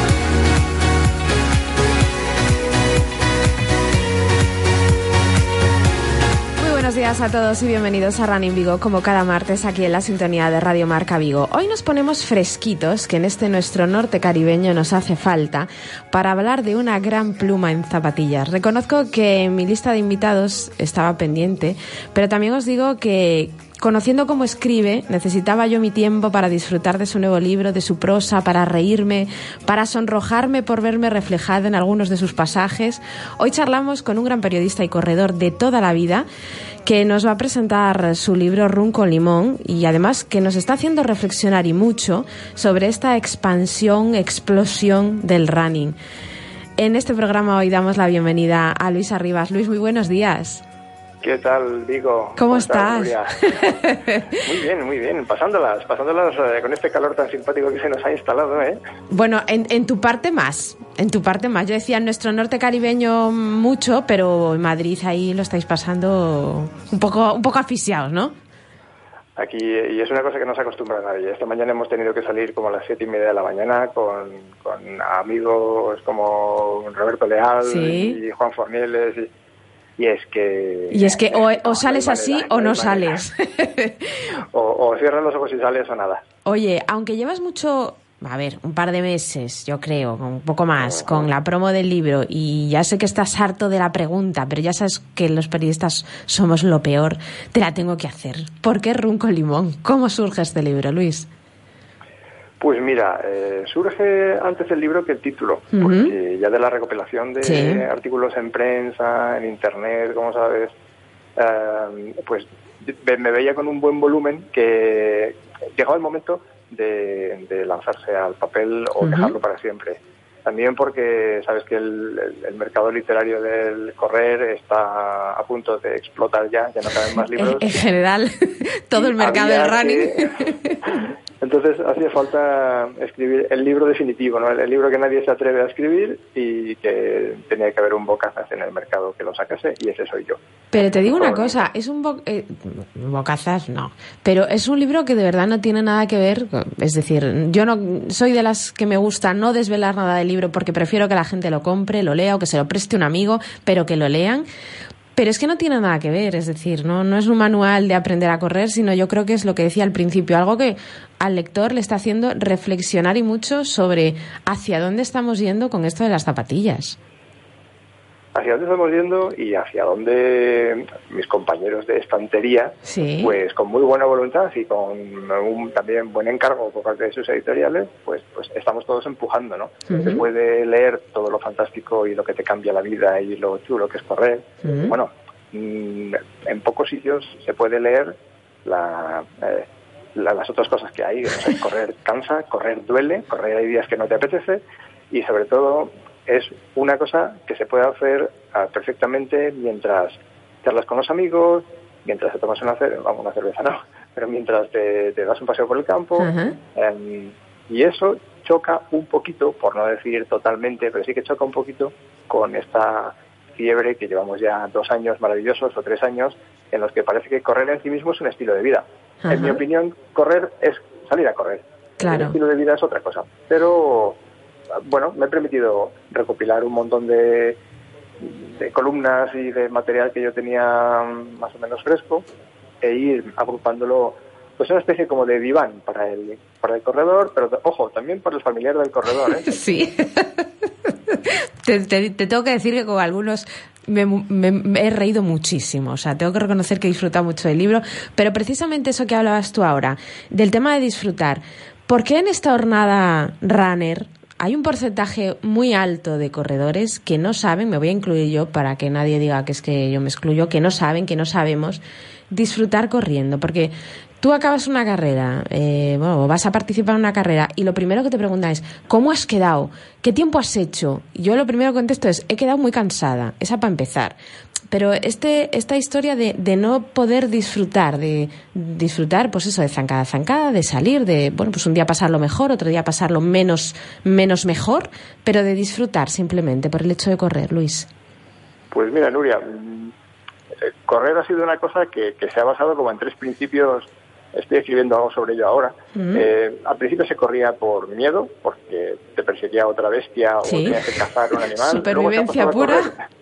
Luego se ha pasado a correr por hambre, eh, para, era, una, era, un medio de salir del mundo rural y de, la pobreza pues a través del correr. Y hoy lo estamos viendo todavía en un montón de países del tercer mundo, en los que se corre para, para tener algo de dinero. Y el tercer paso fue correr por placer. Hemos pasado del miedo al hambre al placer. Entonces, una vez que nos hemos instalado en correr por placer, tenemos ahí una década estupendísima de los 70 en Estados Unidos, eh, llegan las carreras populares en España en los 80, los 90, y coño, yo creo que es un buen sentimiento en el que nos podemos instalar. Instalar, pues no pasa nada, claro. Llega Nuria, la cuarta oleada, que es la de correr por, ah, no sé, es como por obligación. Por no pay, no game, ¿no? Algo porque, así. Porque es que si no corro, ¿qué van a decir de mí? Y, con lo bien que estábamos en correr por placer, bueno, pues eso se está, se está no perdiendo, se está dejando ahí un poco de lado y solo hasta que no nos lesionamos y después de dos años de carreras y de vigilar el cronómetro no nos damos cuenta lo bien que se está cuando no te duele nada y sales a correr 20 minutos despacito. Pero no nos acordamos hasta que hasta que volvemos a correr por dolor. Claro. Y, tú, qué has visto sin ánimo sin ánimo de, de, echarte años, que no es la pregunta con ánimo de echarte años, pero tú que has tienes tantos años de observación, porque llevas muchos años corriendo, eh, también hemos pasado a, y recojo una frase del libro, ya no es correr, en estos momentos se trata de vender que ahí ya incluso se le pierde la, la esencia, se pierde lo bonito, ya es mercantilismo puro. Pues porque la filosofía del siglo XXI intenta entender que eres algo, porque te han dicho que como no te vendas bien, estás apañado. Eh, Marca personal, branding a tope, ¿no? sí, entonces em, correr no es decir soy corredor, correr es echar un pie y luego echar otro, es hacer, más que ser es hacer. Entonces, eh, claro, en la, época de, monetarizar todo, pues eh, eh, yo qué sé, veo que, mm, está generando hasta reticencias. Una cosa tan sana como salir a hacer ejercicio y no hacer daño a nadie, pues hay gente que está incluso en contra de los runners porque son unos pesados, porque están todo el día vendiendo su actitud y, y, bueno. Hombre, también te digo, algo de razón llevan, Luis. Claro, porque, pero porque somos unos, somos unos seres cansinos. cansados. unos cansinos. Además, eh, eso también vendrá por la época de las redes sociales, pero ya no sabemos tener nuestra parcelita privada. Antes los abueletes se encerraban en el cuarto mm, de las herramientas ahí a trastear y nadie les molestaba. O, las, las, abuelas se juntaban con una silla en la puerta y hablar de sus cosas y nadie les molestaba. Ahora no sabemos hacer nada para nosotros. ¿eh? He salido a correr nueve kilómetros. Muy bien, muy bien. Pero es que mira, he salido a correr. ya. que vale, que sí, que para ti la perra gorda, que dirían, ¿no? tampoco has montado un mecano de 5.000 piezas, has hecho algo para lo que estás diseñado desde hace un medio millón de años, ¿no? Correr, corre todo el mundo, ¿no? Claro. Si eres incapaz de correr, correr porque tropiezas y te caes o no, no sabes correr y respirar, tienes un problema funcional. Entonces, no, estamos haciendo una etiqueta mm, llena de aire eh, de una cosa que es absolutamente normal. Y que es, y que es de, de, de, hace años, de toda la vida, como tú bien decías. Oye, Luis, yo sé que tú te vas a venir a Galicia. ¿Cuándo te vienes? ¿Y cuándo me vienes a hacer una visita? Porque esto, a mí tener, llamarte y no que, tener el libro, no tenerlo dedicado ni nada, pues no me, no, no, me apaña, como diría el otro.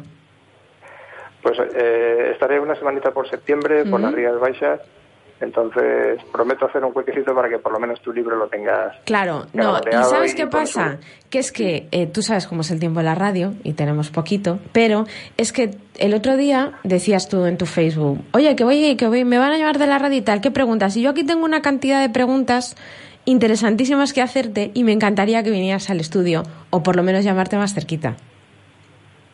Pues eh, me comprometo a hacer por lo menos una llamada. si no es una llamada, si no es un, yo qué sé, un directo en Facebook, Exactamente, algo un encuentro digital. Oye, ya molaba, ¿eh? Podíamos hacerlo. Porque a mí, yo me he quedado aquí con algunas preguntas que ahora hay más runners o cazadores de Pokémon. Tenemos ahí la duda. Está Estela diciendo, pues no sabría decirte. Yo no sé si te ha pasado, porque yo hace unos días estaba entrenando aquí en el Parque de Castrelos tan maravilloso que tenemos y me encontré con un montón de cazadores de Pokémon, te lo tengo que decir. no sé si a ti te va a pasar. A las siete y media de la mañana igual los cazadores de Pokémon todavía no están activos. Los cazadores de Pokémon que yo veo eh, llevan el, el, móvil en vez de en la mano, lo llevan prendido en el brazo izquierdo y llevan un misterioso cable que se les conecta a los auriculares. Yo creo que cazan Pokémon mientras corren, pero no lo dicen. No, no lo, dicen. Oye, Luis, que ha sido un placer enorme, de verdad, charlar contigo un ratito. Emplazados quedamos a septiembre, ¿vale? Perfecto. Y, y, así, pues eso, damos respuesta a todas esas preguntas que te han lanzado desde Facebook, que yo creo que son las más interesantes. Sí, el, el público que, que corre es Además es muy es muy ácido, como el limón del... Ahí, ahí. Bueno, oye, que un beso muy grande para la, para la zona amarilla del running. Un beso, Nuria. Un abrazo, Luis. Hasta la próxima. Bueno, nos despedimos de Luis Arribas. De verdad, recordar que ese runco limón os lo recomiendo porque es una lectura fresca, os vais a reír y yo, como digo, a veces os vais a sonrojar incluso por veros reflejados en algunos pasajes del gran Luis Arribas. Y ahora, escucha esto. Si eres nadador, runner, trail runner, ciclista o triatleta, en Boyer Triatlón ponemos a tu disposición el mejor material y asesoramiento para que disfrutes haciendo deporte. Y además, solo por ser oyente de Radio Marca Vigo tendrás un 20% de descuento en zapatillas. Ven a vernos. Boyer Triatlón Vigo. Estamos en Manuel de Castro 12 y en el teléfono 986 12 54 75. Pues en un par de semanas se celebra en Vigo una de las pruebas, mm, personalmente, para mí, más chulas del calendario. Hablamos de la 24 horas de Vigo, una cita que llenará el Parque de Castrelos, del que antes hablábamos con Luis, eh, y para la cual, pues de manera individual como por equipos, pues los corredores se preparan desde yo creo que hace algunos meses, por lo menos. Y dentro de esta preparación, la nutrición deportiva es fundamental. Hoy vamos a charlar de nuevo con Iñaki Valcárcel de Boyer Triathlon mm, y de esos pluses eh, que podemos añadir a nuestro entrenamiento y también a la competición. Iñaki, buenos días. Hola, buenos días. ¿Qué tal? ¿Cómo estás? Muy bien, muy bien. Oye, decía yo, esos pluses permitidos, nada de doping, ojo, ¿eh? que, quede, que quede bien claro, que forman parte de nuestra rutina eh, y que, bueno, pues podemos eh, incorporar, sobre todo para las tiradas largas. Primero, vamos a hablar de, del durante, pues geles, barritas. Es un mundo de posibilidades, Iñaki. Sí, es un mundo muy amplio, muy desconocido y la verdad que la gente de lo que más tira siempre es los geles y de las barritas. Sí. Eh, lo más importante hay que decir que es la hidratación. Bueno, eso, claro, fundamental, claro, claro. Sí, sí, antes, durante, después, eh, importantísimo. Bueno, los geles lo que te aportan son carbohidratos, sodio, potasio y su función principal, igual que la de las barritas, es aportar energía. eh, llenar los depósitos esos de gasolina para seguir. Sí, sí, justo cuando ya te está dando la pájara, vamos. Claro. Eh, bueno, hay mucha costumbre también ahora de tomarlos antes de, de salir de las en las carreras. Yo la verdad que no soy muy partidario de eso. Yo tampoco, no lo he probado nunca, pero yo durante, no sé, a lo mejor llega una tendencia sí, nueva. Yo soy un poco de la creencia de que esos depósitos los tienes que tener cargados con el desayuno, la cena anterior. Claro, un buen Bueno. plato de pasta de toda la vida antes de, Sí. de irse a la cama, hombre. Eso carga más energía que cualquier gel que haya. Oye, y en la tienda, en Boyer, ¿qué marcas nos recomiendas? Que, que hayáis testado, que sepáis que van bien, eh, que, que no es por desmerecer a otras, pero bueno, oye, eh, siempre a lo mejor tiran más unas marcas que las otras, pues por diferentes, a lo mejor, eh, funcionalidades que aporten o por diferentes ingredientes que, que puedan dar un resultado mejor. Sí, eh, yo aquí soy un enamorado de 226. Sí. Eh, he probado unas cuantas marcas, sí que es verdad que por etiqueta nutricional Victor Endurance es muy completo, Amix es en teoría la más completa del mercado, pero tengo que reconocer que a mí me funciona mejor 226. Sí. Tiene una, una gama amplia de sabores, en geles tienes melón, mango, cola, frutas del bosque, han sacado dos nuevos formatos con sales añadidas. Para todos los gustos. Para todo, para todo. 25 miligramos de cafeína, 50, 100, sin cafeína. Bueno, Genial. y esas cosas, una cosa importante, lo que le decimos siempre, estas cosas hay que probarlas durante los entrenos, no el día de la carrera, no vaya a ser. Sí. Claro, que esto, claro, esto hay que probarlo primero, testarlo. Sí, mi recomendación es, eh, hombre, seguir un poco la carrera y ver qué nutrición te van a dar los avituallamientos e intentar utilizar esa misma, porque así ya aprovechas, ¿no? Y, Mm. hombre, es un, es un ahorro que tienes también. Oye, Iñaki, una muy rápida, que hoy se nos ha ido el tiempo, no sé por qué. Eh, vámonos a los recuperadores, porque una vez terminamos, también eh, una parte importante es esa ventana de la oportunidad que a veces le llaman, eh, la ventana metabólica, los recuperadores. Cuéntame Para mí, el rapidísimo. producto más importante. Es esencial. Yo, por ejemplo, tomo el recovery nocturno de 226, es muy cómodo, se toma media hora antes de, de irte a dormir. Si eres un poco goloso, tiene ese toque dulce que se toma como natillas. Bueno, fenomenal, entonces. Es, es, es genial.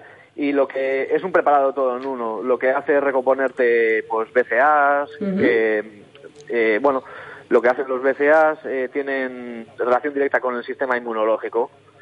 Si pierdes esos BCAAs, te debilitas. Claro, y si, los, y si te los bebes antes de dormir, los recuperas. Lo recuperas y las proteínas, carbohidratos, la creatina. Oye, Iñaki, fibras y bueno. em, yo creo que, ya te digo, hoy se nos ha ido un poco el tiempo. Emplazamos a todos nuestros oyentes a que se pasen por allí para que vean todo lo que tenéis en Boyer, que se vayan bien asesorados y que así, por ejemplo, pues les salga estupendamente la 24 horas de Vigo, que es una prueba muy larga y bueno, pues que a veces se puede hacer un poco, pues eso, más Perfecto. durilla. ¿Vale, Iñaki? Venga, pues Hasta la genial. próxima, un abrazo. Bueno, pues Iñaki de Boyer que nos hablaba de esa suplementación deportiva y que nosotros nos vamos hasta el próximo martes eh, y aquí que se queda Aguada. Un beso grande, adiós.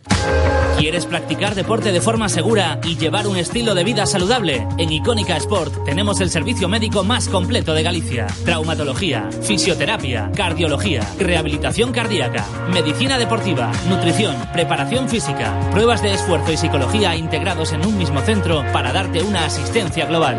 Porque tu salud se lo merece, Icónica Sport.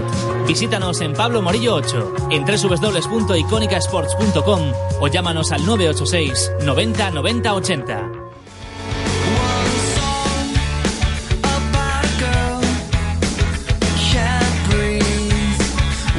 14 horas, un minuto, seguimos haciendo la radio en directo y nos vamos ahora a saludar a, bueno, a una, a una de, de nuestra familia, a una de las que queremos mucho aquí en Radio Marca Vigo. Noelia Otero, ¿qué tal? Muy buenas tardes. ¿Qué tal, Guada? Muy buenas tardes. ¿Cómo estás? De festa en festa? Eh, De festa en festa, eh, traballando agora mesmo na cidade da Coruña. Traballando na Coruña. Que temos Sí, na sí. Coruña?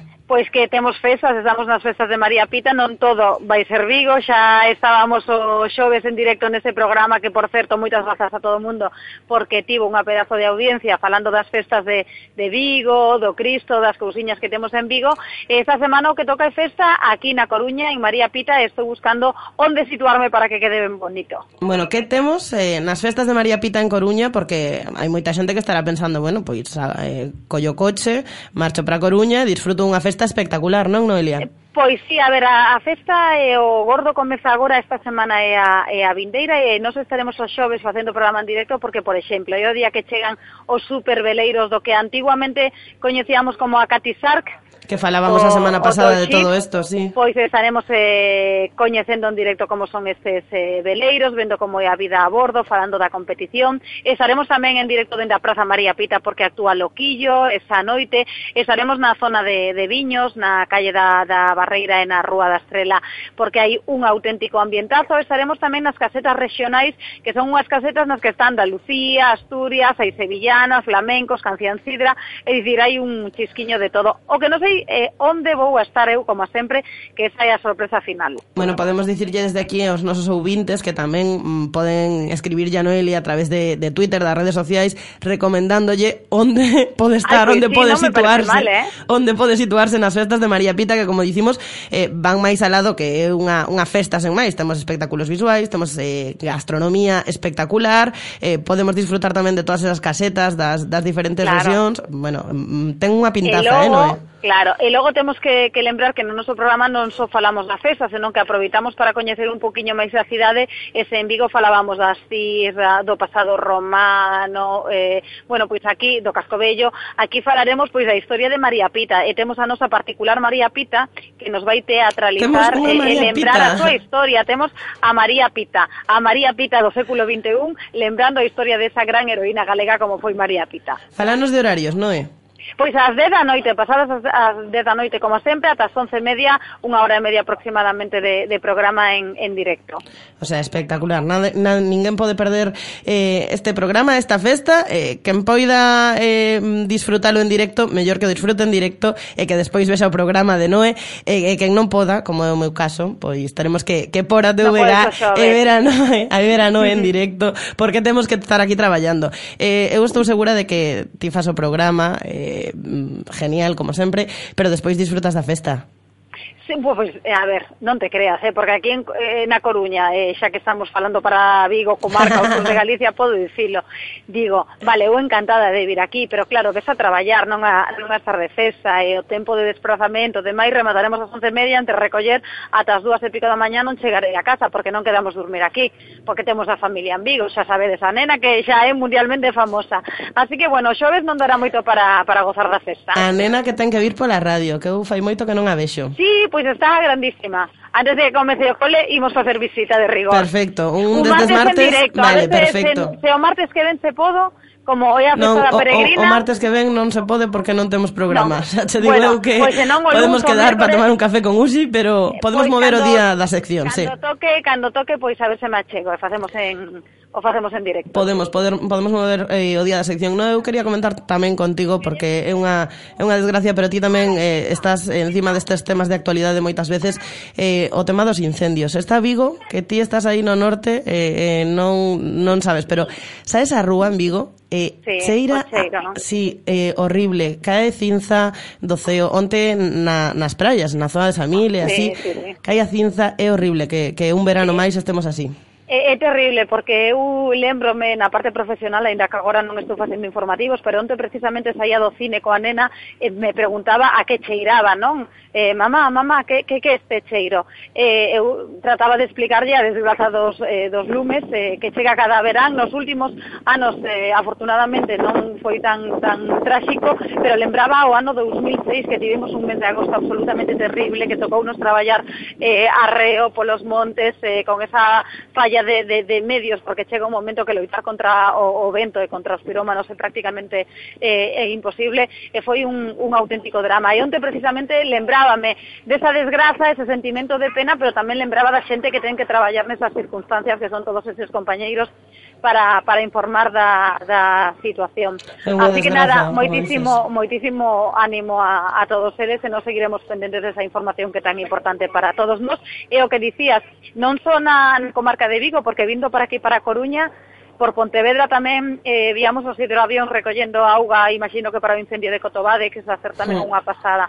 É, é o que é un dos dous, eh, o de Caldas e o de Cotobade, dos que sí, están chegando a Vigo, eh? Sí, sí. Sí, sí, sí, é sí. horrible. Como dices, temos que estar moi concienciados eh, porque é unha desgracia.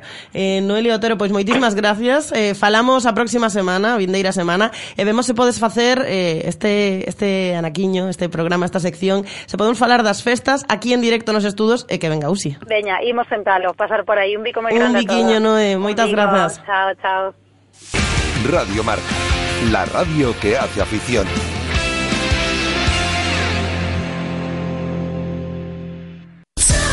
¿Todavía no conoces Venus?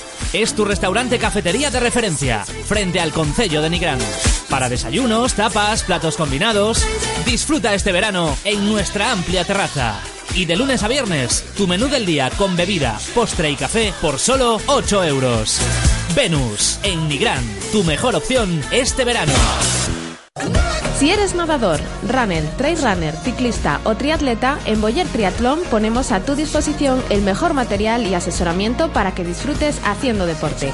Y además, solo por ser oyente de Radio Marca Vigo tendrás un 20% de descuento en zapatillas. Ven a vernos. Boyer Triatlón Vigo. Estamos en Manuel de Castro 12 y en el teléfono 986 12 54 75. Conduce hacia lo inesperado con la gama crossover de Renault desde 130 euros al mes. Descúbrelos en la red Renault. Entrada 5.227,70 euros. 49 meses. TAE 7,76%. Última cuota 5.408,72 euros. Ver condiciones en Renault.es. Oferta RCI Bank válida hasta fin de mes. Rodosa, tu concesionario Renault en Vigo, Nigrán y Cangas. Los faros LED del BMW Serie 1 te invitan a carreteras sin distracciones.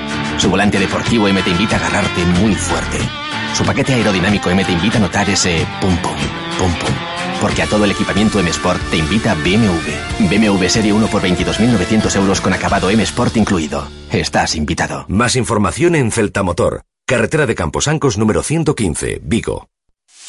Radio Marca, la radio que hace afición.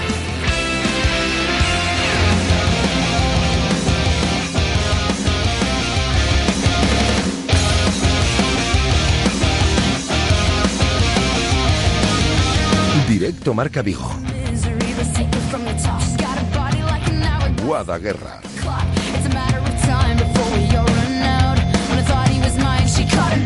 14 horas 9 minutos aquí en la ciudad de Vigo. Cruzamos el charco, y, eh, igual que hacíamos en el día de ayer.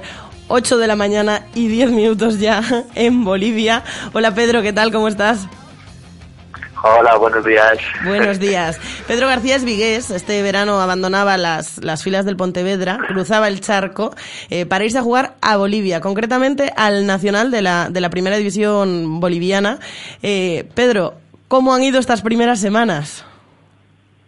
Bueno, pues duro, duro, duro. Lo de las primeras, llevo ya unas seis semanas, casi siete. La, el primer mes, la, la adaptación, la aclimatación.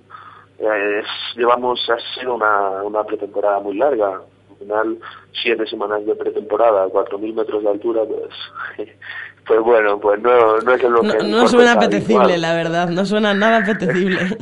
oye, oye, ¿cómo es la...? No, la... pero- Dime. Sí, sí, no, no, no, pregunta, Ah, decía que cómo es la adaptación al club, porque tú eh, estuviste en el filial del Celta, si no me equivoco, en 2011, y bueno, y luego pasaste por el Racing, por el Boiro, ya después estuviste en el Pontevedra, bueno, por diferentes clubes aquí en la, en la segunda división B, ahora te vas a la primera división boliviana, ¿cómo, cómo ha sido el cambio? ¿Cuáles son las diferencias? ¿Cómo, cómo estás llevando la adaptación? Bueno, pues es, es totalmente distinto. Tanto la forma de vida, lo que es la vida cotidiana, como lo que es el fútbol. O sea, es, eh, yo he tenido que cambiar el chip bastante, bastante radical, porque claro, yo también, bueno, tenía referencias, pero, pero claro, nunca había estado, y hasta que, hasta que llegas, te ves y lo compruebas, pues no eres realmente consciente de todo. Eh, bien, la verdad que me sorprendió para bien. La adaptación es duro porque, es lo que te digo, el tema oxígeno es distinto, el organismo pues son seis horas menos, eh, la comida cambia toda, eh, hay mm, el tema, claro, nosotros los deportistas pues tratamos de tener una dieta lo más equilibrada posible, cuidarla lo máximo, etcétera. Y claro, te ves aquí, horario totalmente cambiado, me entra el hambre a las 6 de la mañana, al mediodía no tengo hambre ninguna, tengo que ir a entrenar y resulta que, claro, sobre todo el tema del lag, al principio fue lo que más, yo lo fue lo que te olvidé. Y, y claro, y pasar del, del verano vigués, del verano gallego, el mejor verano de los últimos años, ¿no? Y, e irte a Bolivia y, y, ver cómo todo el mundo sigue aquí. y al invierno, tío, invierno de noches de menos 4 grados y, y, un sol un sol terrible a las 3 de la tarde que entrenamos y 10 grados, pero quemarte el sol, o sea, claro, estamos a mucha altura, entonces estamos más cerca del sol y, y los rayos, no hace tanto calor, pero el sol te quema. una, una experiencia muy buena, tío, muy buena. ¿y, cómo sobre todo es eso. ¿Y, cómo es la primera, la primera división boliviana? Quiero decir, ¿está profesionalizado el fútbol? Eso es lo que te iba a decir. Eh, la pretemporada, bueno, ha estado bien, hemos estado concentrados. Hay equipos, somos dos equipos en competición, de los cuales hay seis, siete equipos muy potentes. Y luego el resto, bueno, pues sí, quizás sean más comparables a, a, clubes de segunda B españoles. Pero ya te digo, hasta ahora ha sido pretemporada, hemos estado concentrados, no son no tenemos las mejores instalaciones ni las más lujosas pero bueno perfectamente profesionales la actitud de los jugadores de los compañeros es profesional y ya te digo la liga la empezamos este próximo domingo y ahí ahí se verá realmente el nivel cuando empieces a competir. Pero pero bueno sí sí sí es profesional. Empieza el, el torneo de apertura pero habéis disputado una copa no eso es, la Copa Cine Center le llaman aquí, por eso también la pretemporada ha sido tan larga.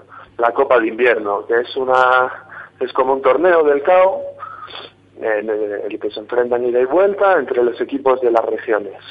Es decir, los equipos de Las Paz se enfrentan entre ellos, los de Santa Cruz entre ellos, los dos de Potosí entre nosotros, y vas pasando rondas. Y el equipo campeón, creo que, bueno, salió esta semana Busterman, si no me equivoco, y creo que viaja a España en noviembre a enfrentarse, pues, no sé a qué equipo. El año pasado fueron, se enfrentaron al español y, bien, o sea, hubiera estado guay, hubiera estado guay la, la copa, pero bueno, fue, nos eliminó en primera ronda el, aquí en el clásico el, Real Potosí y quedamos fuera y entonces claro, a partir de ahí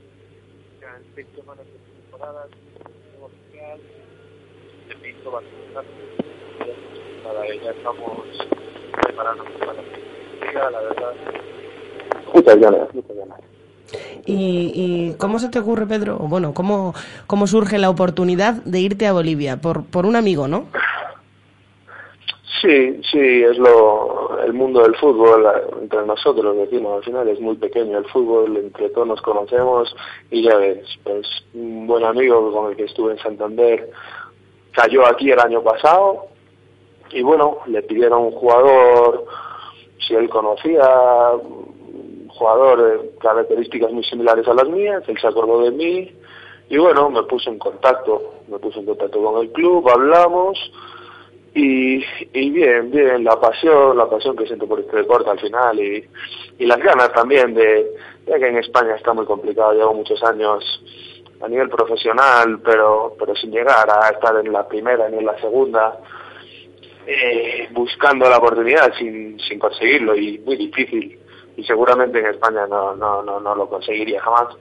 Pues bueno, la oportunidad de, de, sí, de tener que cruzar el charco y, y de irte a un país, a un fútbol desconocido como es el boliviano, pero bueno, pero sí de llegar aquí, ser jugador de primera división y sacar una espíritu encima, vivir una aventura, una experiencia vital, personal, brutal, y, y eso, y disputar un torneo de apertura en la primera división y hacer mucho ruido. No, no he venido aquí a hacer mucho ruido, a, a reventar esta apertura, que se hable de Nacional Potosí, hacerlo lo mejor posible y a ver qué nos depara el futuro. ¿Y cuál es la idea? Eh, precisamente eso, el, el futuro. O sea, es una experiencia para, para un año, es una experiencia, mm, bueno, a largo plazo. Eh, ¿qué, ¿Qué idea tienes?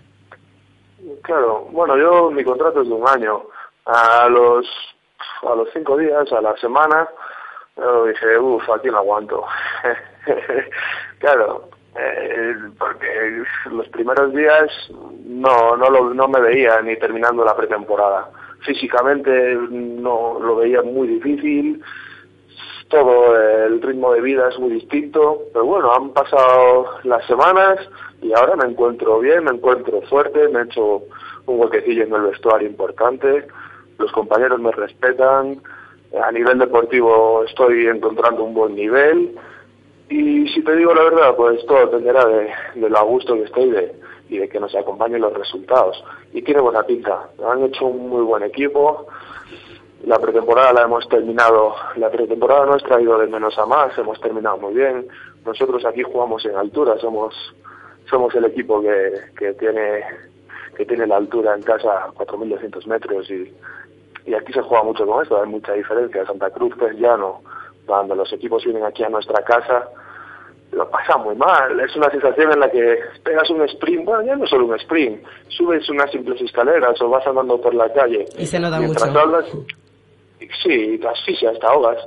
Imagínate jugar un partido, 90 minutos. Aquí los rivales, nosotros todavía estamos bien preparados y si, si interpretamos bien lo que nos pide el míster, si movemos rápido el balón, si... Claro, es un concepto también que aquí la forma de ver el fútbol aquí en Bolivia es muy distinta, es muy de transiciones rápidas, no es de fútbol control. Y es lo que están intentando. Y, y bueno, yo soy una pieza bastante importante dentro de esta idea y si la conseguimos llevar a cabo, conseguimos hacer correr a los rivales, van a sufrir mucho, o sea, 20, 25 minutos te van a aguantar, no me van a aguantar los 90. Entonces, haciéndonos muy fuertes en casa, podemos hacer una muy buena competición. Y a partir de ahí, bueno, lo que venga, si estoy a gusto, si termino a gusto, si pasan los meses, termino a gusto en Nacional y me quieren renovar, pues lo haré. O no, ya te digo, no, no, no veo más allá. O sea, mis primeros 15 días fueron una locura, me quería marchar, ahora estoy bastante a gusto. He hecho cosas en falta, pero bueno, lo fundamental lo tengo.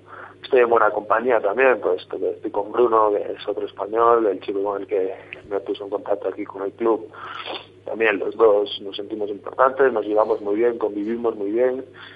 Y, y bueno, de momento no nos planteamos más que empezar la apertura con buen pie, empezar ganando los primeros partidos con buenas sensaciones. Y, y a partir de ahí, pues, pues eso, ir disfrutando de la competición. Me han dicho que es una competición muy bonita. Que una vez empieza, que claro, es lo que me decías, que claro, Pedro, tú hasta ahora llevas seis, siete semanas ahí y te has comido lo peor. Te has comido la pretemporada, que es dura, dobles sesiones, adaptación, etcétera. O sea, él me decía que él tardó en adaptarse dos meses. Claro, es que es O lo... sea, yo no, yo no lo, Digo que, Claro, que- que es que es lo no- normal, que son, que son muchos cambios. Pedro, pues eh, si te parece, cuando vuelvas a Vigo, aunque sea en Navidad o de visita o así, eh, nos visitas aquí en el estudio y nos cuentas cómo van tus aventuras por Bolivia, que ha sido un placer hablar contigo, que vaya muy bien, muchísima suerte y muchísimas gracias por, por habernos atendido, Pedro. Un saludo. Muy, muy bien, Guada, le tomo la palabra, ¿vale? Muchísimas Nos vemos gracias. en diciembre. Un saludo. Un saludo. Un Chao, chao. saludo.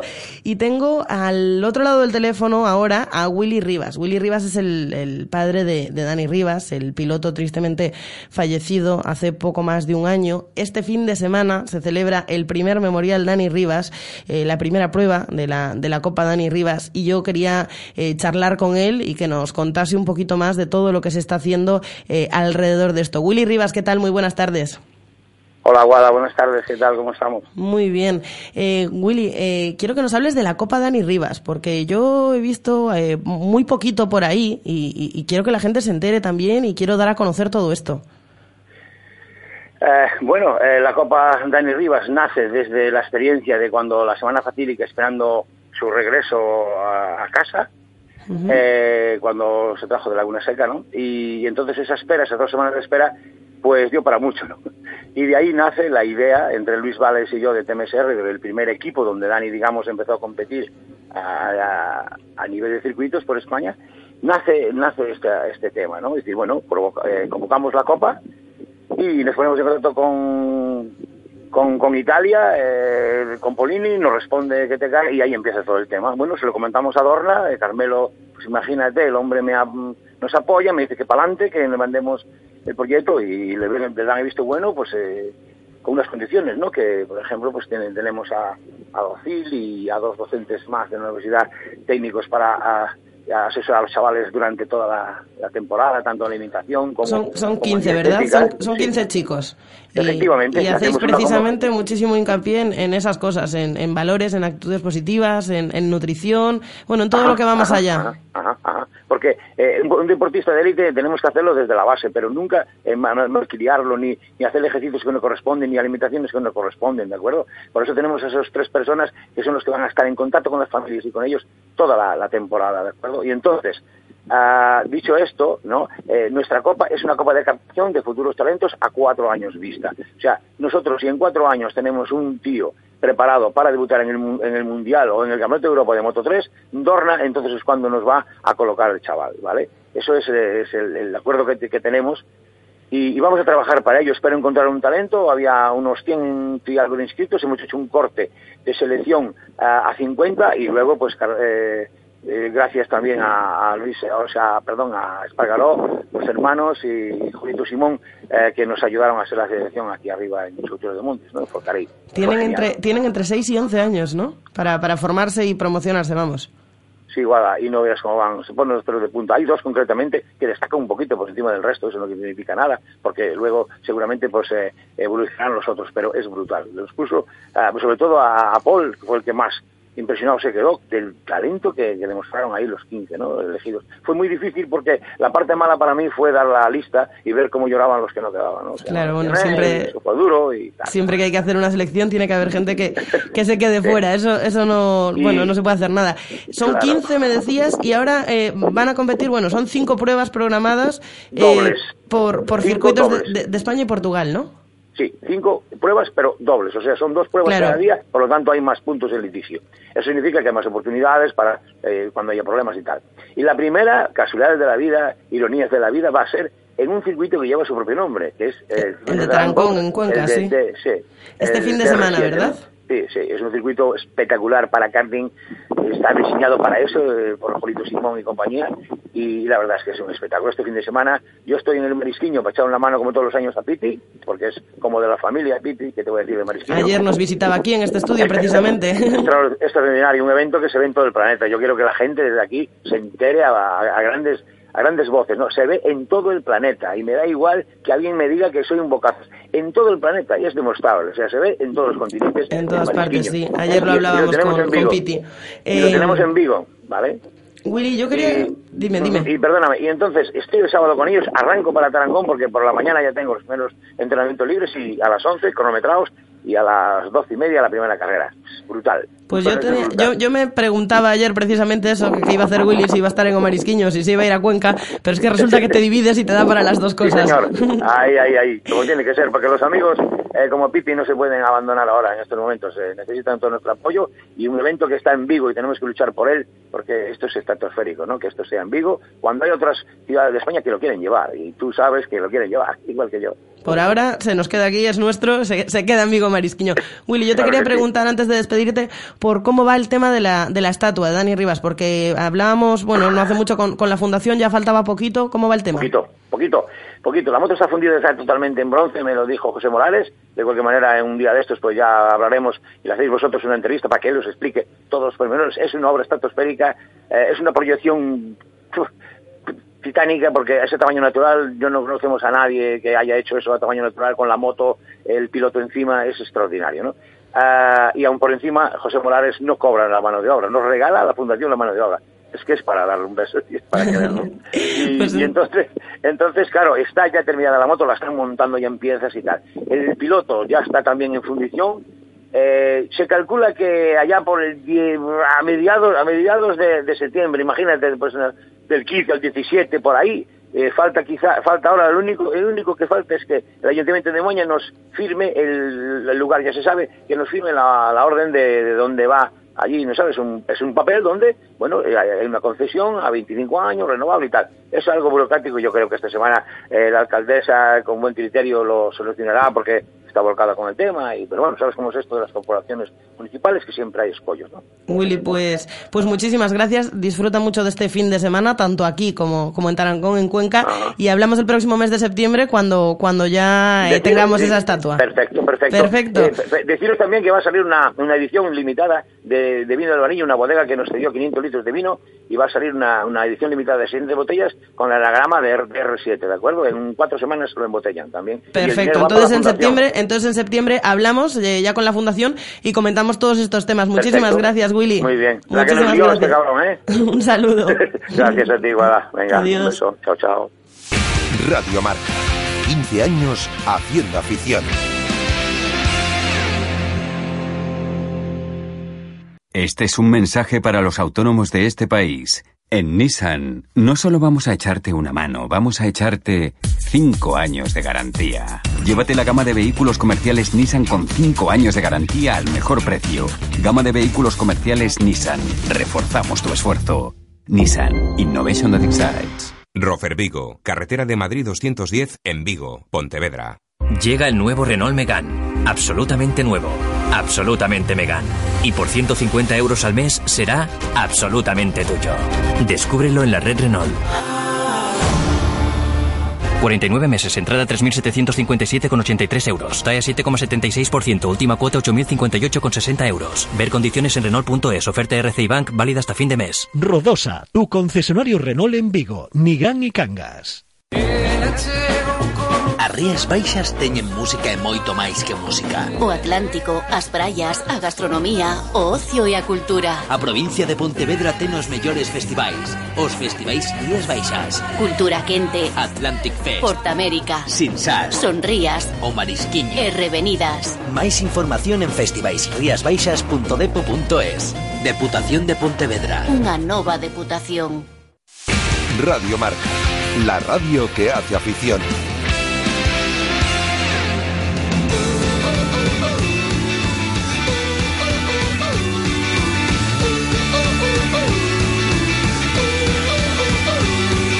Directo Marca Vigo. Guada Guerra.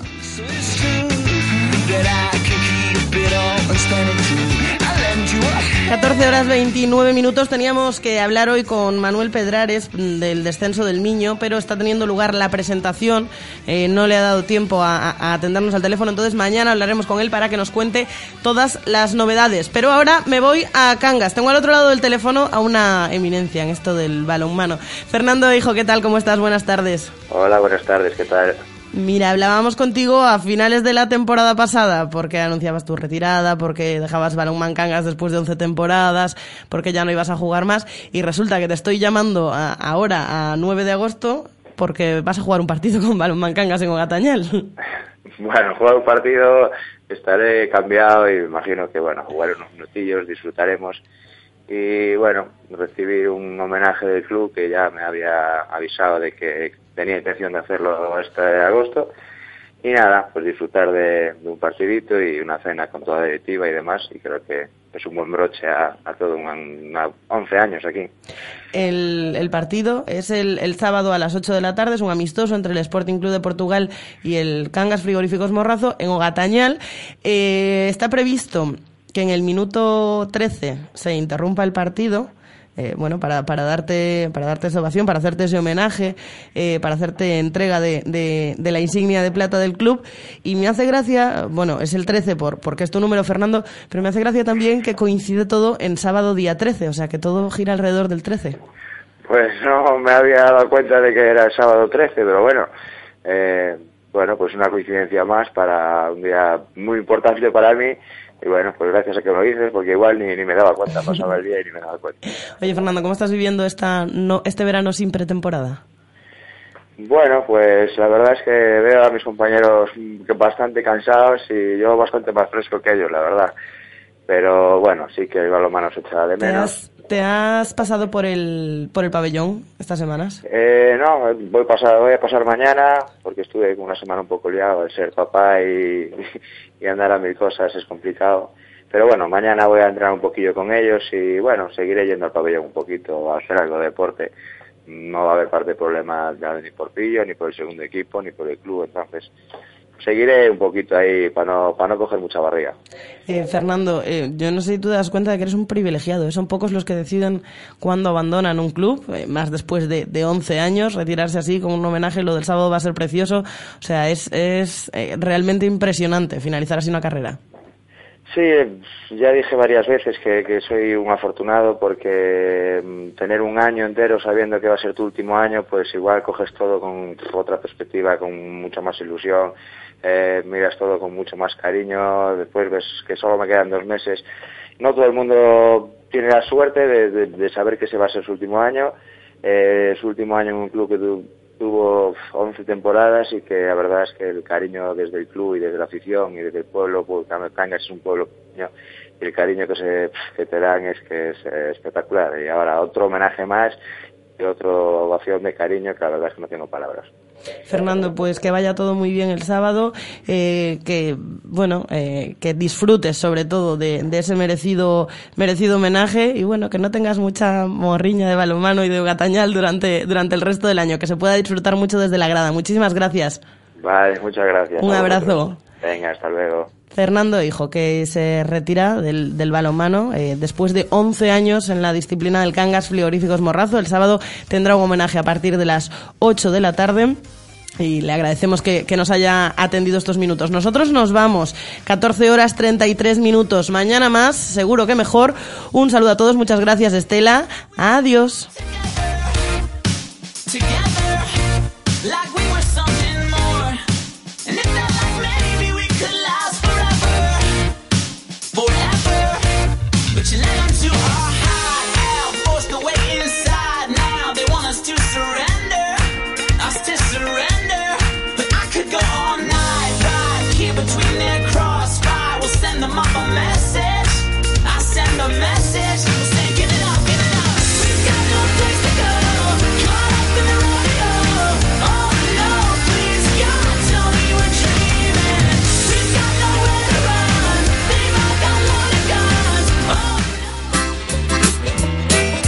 Intermedio tiene comentario. De esto que hizo Cristiano Ronaldo al recibir merecida Información. Agotado el papel, salvo que socios liberen asientos no queda... Entrevista. Pero ya en ese caso sí que sabes que hay pubis. Se ve, bueno, Tertulia. ¿Tiene que haber remontada o no tiene que haber remontado? José Manuel, totalmente ¿Cuántos goles tiene que Intermedio. De lunes a viernes de 4